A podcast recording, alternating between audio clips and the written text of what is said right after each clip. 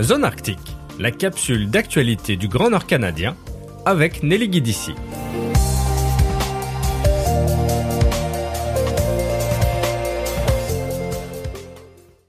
Dans un article publié le 30 novembre 2023 sur le site de l'Université du Yukon, Benoît Turcotte, qui est professionnel de recherche senior au sein de cette université, a répertorié et expliqué les raisons des inondations qui se sont produites dans le territoire du Yukon durant le printemps et l'été 2023.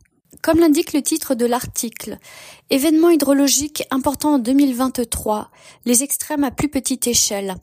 Cette année 2023 a été marquée par une recrudescence des extrêmes dans le territoire du Yukon. Exemple, la capitale Whitehorse ou encore Carmack ou Dawson ont été touchés de façon différente par des épisodes de pluie violentes ou par des inondations. Le 23 juillet 2023, plus de 20 mm de pluie est tombé sur la capitale, entraînant des inondations sur certaines propriétés et transformant les rues en rivières.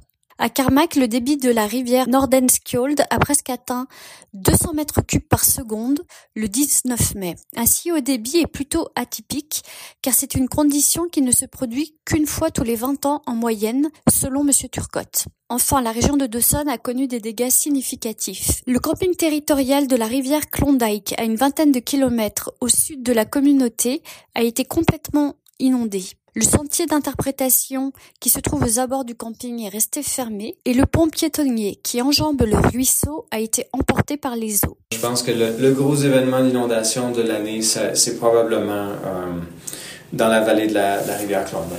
Des embâcles à Anderson Corner et Rock Creek ont causé des dommages importants aux propriétés qui sont situées le long de la rivière et y compris à la ferme de la Première Nation Trondek et.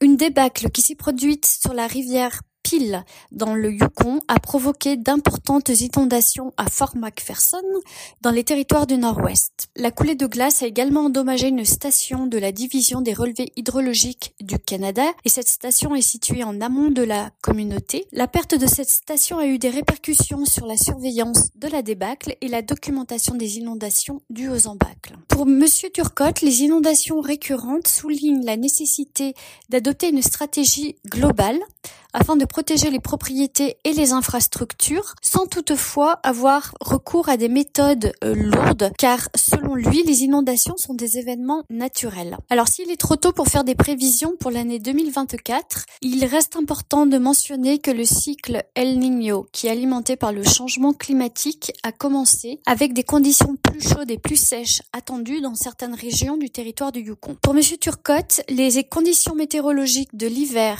et du printemps auront une influence déterminante sur la survenue d'événements hydrologiques et sur leur ampleur.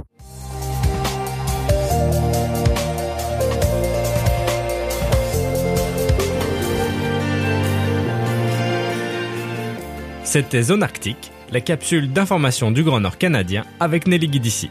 Pour retrouver tous les articles de Zone Arctique, lisez le journal L'Aquilon, disponible en kiosque tous les jeudis ou sur aquilon.nt.ca.